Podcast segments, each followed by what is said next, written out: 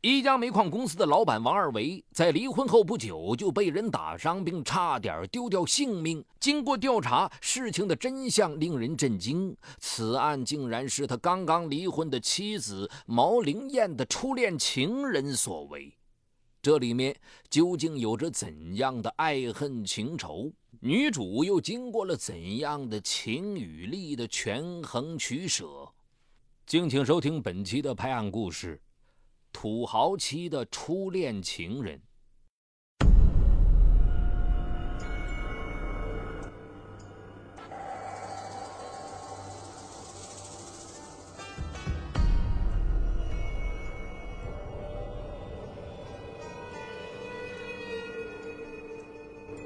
今年三十四岁的陈思远在师范大学读书时，喜欢上比他低两级的学妹毛灵燕。毛灵燕身材高挑，长相秀美。经过一年的恋爱后，陈思远毕业离校，分配到了某中学当老师。世事难料，毛灵燕毕业那年，在老家读高中的弟弟骑摩托车撞死了人。为了让弟弟免除牢狱之灾，毛灵燕经人介绍，得到了当时已经身家数千万的王二维的大力帮助，弟弟这才平安无事。时年三十五岁的王二维出生于一个农民家庭，中专学历，在当地拥有一个价值数千万元的大型煤矿。事后，单身的他苦苦追求毛灵燕，而出于感恩，毛灵燕嫁给了他。婚后，两人就在市区生活。女友半路被夺。陈思远深受打击。一年后，他匆匆和同校一个女教师结了婚，从此和毛灵燕断了联系。然而，毛灵燕婚后并不幸福，她和丈夫没有共同语言，还争吵不断。比如，经常有人从矿场过来找王二维办事。这些人进门，如果脱鞋就是满屋臭气；如果不脱，又是满脚煤灰，弄得爱干净的毛灵燕很不高兴。她买了一次性鞋套让客人穿，但王二维认为进门穿鞋套对客人不尊重。有一次，毛灵燕的几个大学同学来看他，王二维在酒店请他们吃饭，席间他习惯性的满口粗话。事后，一个女同学悄悄对毛灵燕说：“燕子，你怎么找了个这样的男人呢？真替你担心。”毛灵燕为这句话哭了无数次。一天，毛灵燕独自逛街时，竟遇到了为学校采购办公用品的陈思远。这是自毛灵燕结婚后两人第一次见面。在咖啡厅坐下后，陈思远心情复杂地问他。怎么只有你一个人逛街？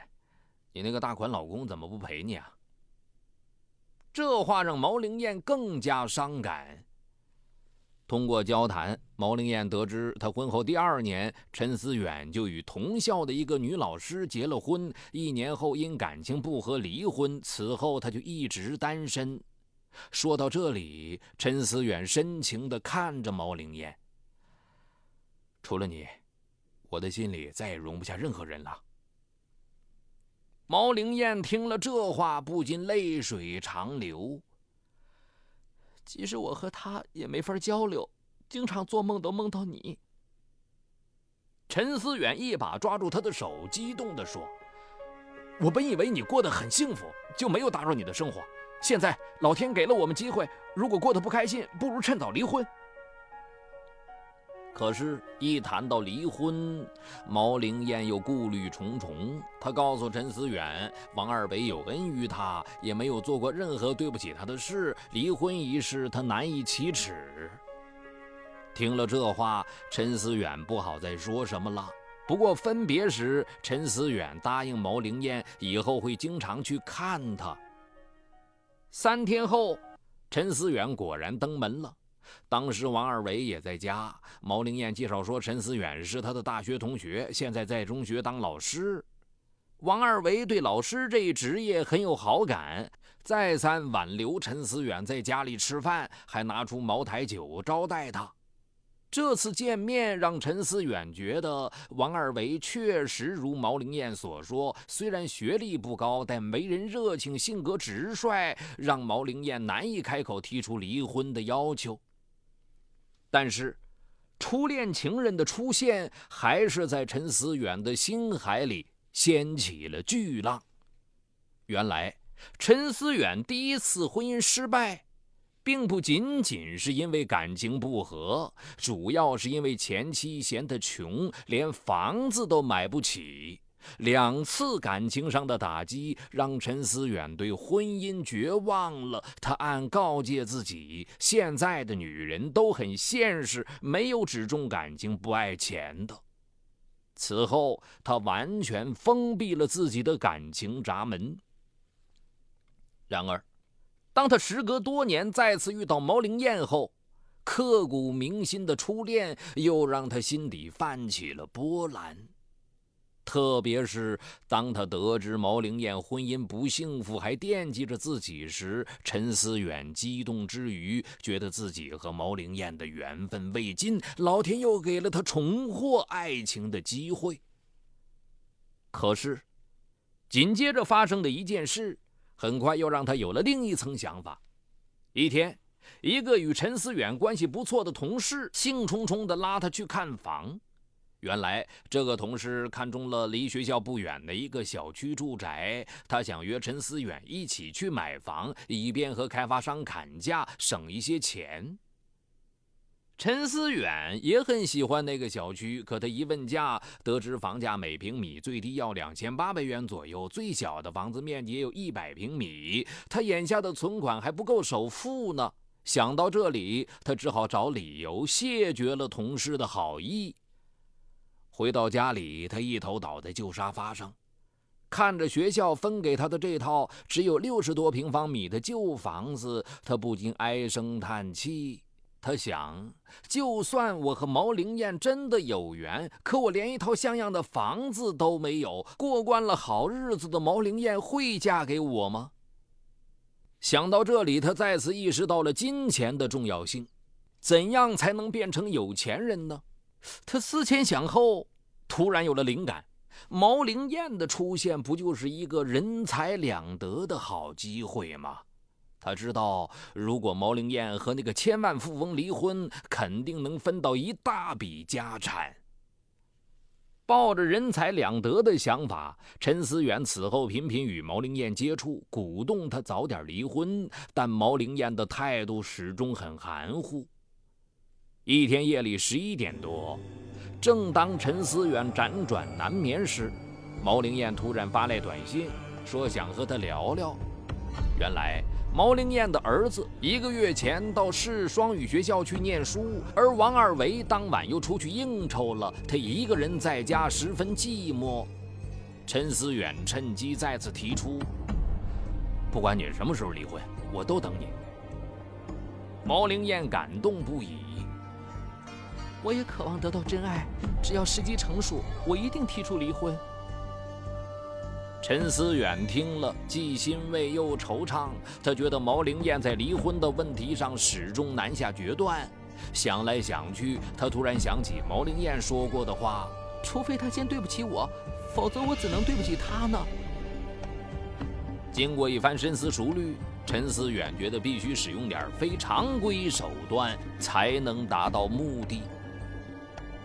二零一四年一月的一天，陈思远给王二维打电话，说他所在的学校急需一批电脑。王二维痛快地给学校捐了两万元钱买电脑。学校方面很感激，为王二维组织了一场感谢宴。在宴席上，陈思远给王二维介绍了一个年轻漂亮的女孩，并对王二维说：“这是我的小老乡黎晶晶，也在做生意，以后请刘哥多多关照。”黎晶晶二十四岁，大专毕业后闯荡两年，目前在陈思远所在的学校附近开了一家打印店。打拼几年后一事无成，她只想找一个有钱的男人嫁了。陈思远在与他几次交谈中捕捉到他的心思，又发现他很有社会经验，于是特意把他介绍给王二维。事先还向他透露说：“我这个朋友是千万富翁，正和老婆闹离婚呢，能不能抓住机会就看你的本事了。”李晶晶激动不已。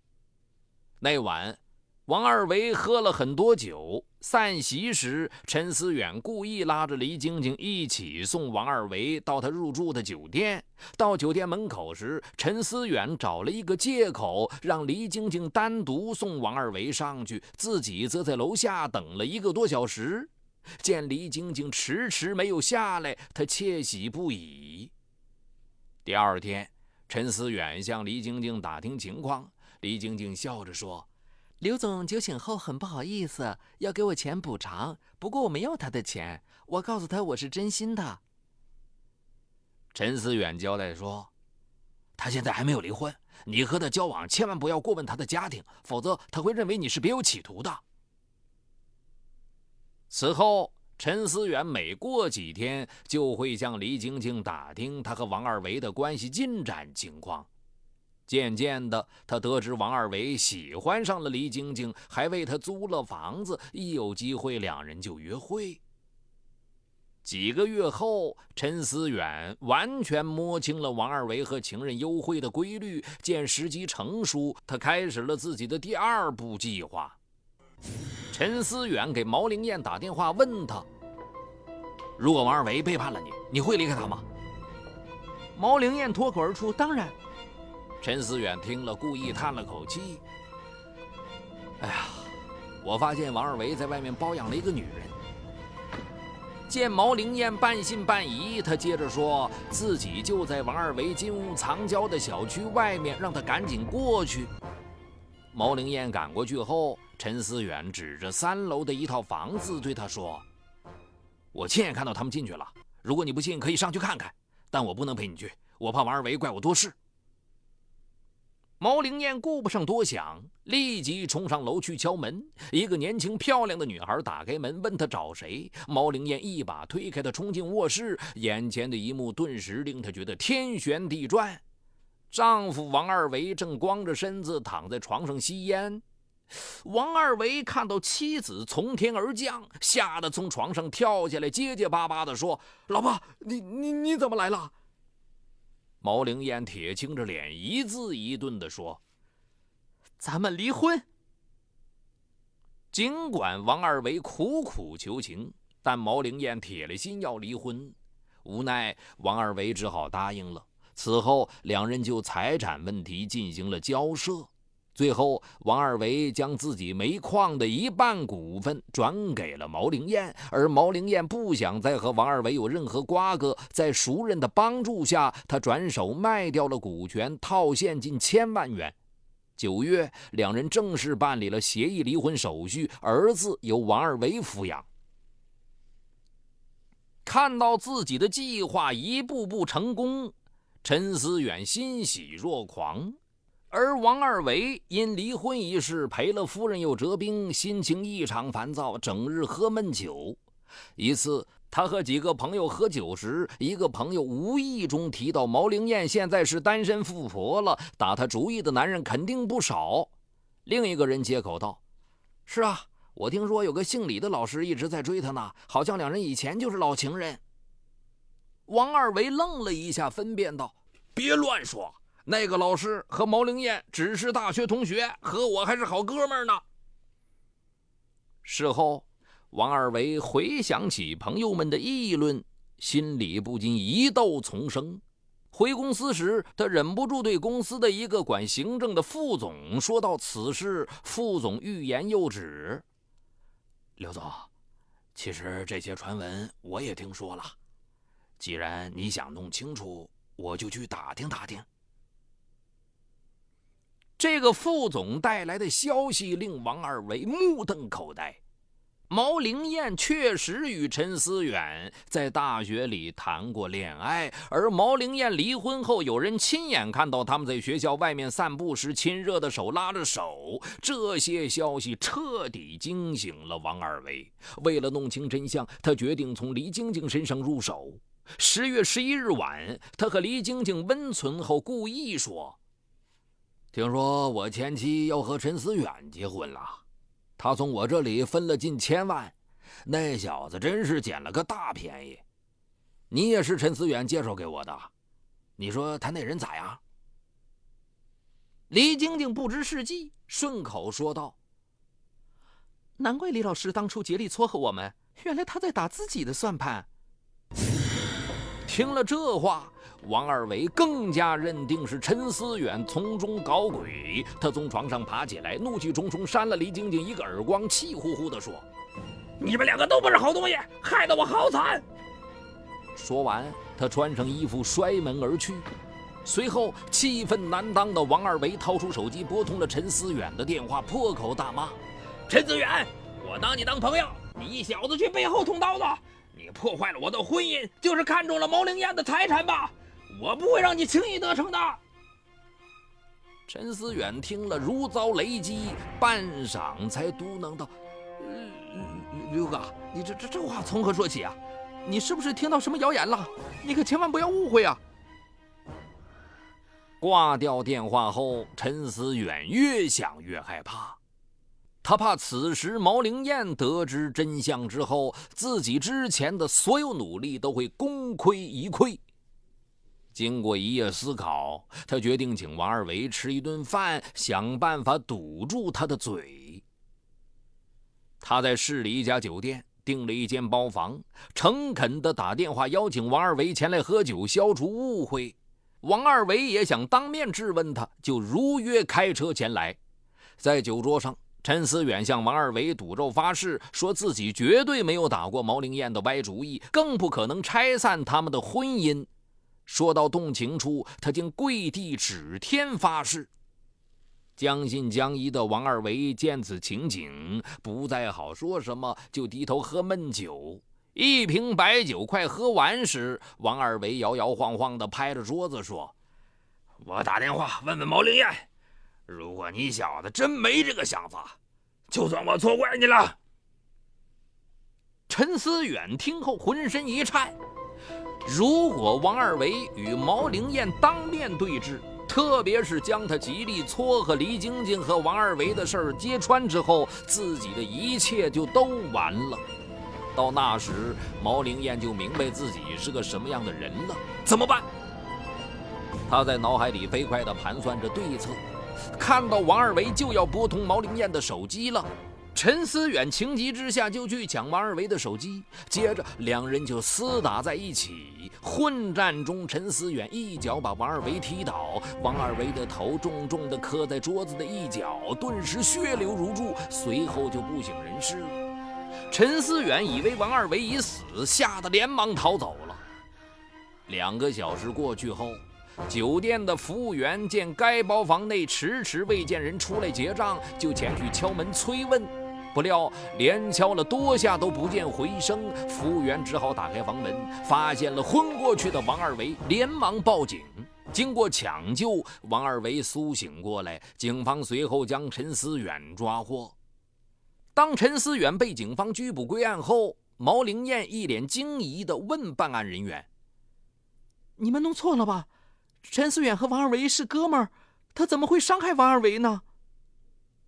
正当毛灵燕满心怀疑时，陈思远向警方交代了自己打伤王二维的犯罪事实和动因。真相大白后，毛灵燕悲痛欲绝地对警方说。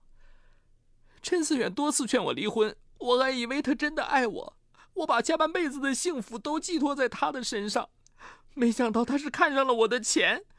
早知道他是这种人，我就不会轻易离婚，更不会失去丈夫了。目前此案正在审理中。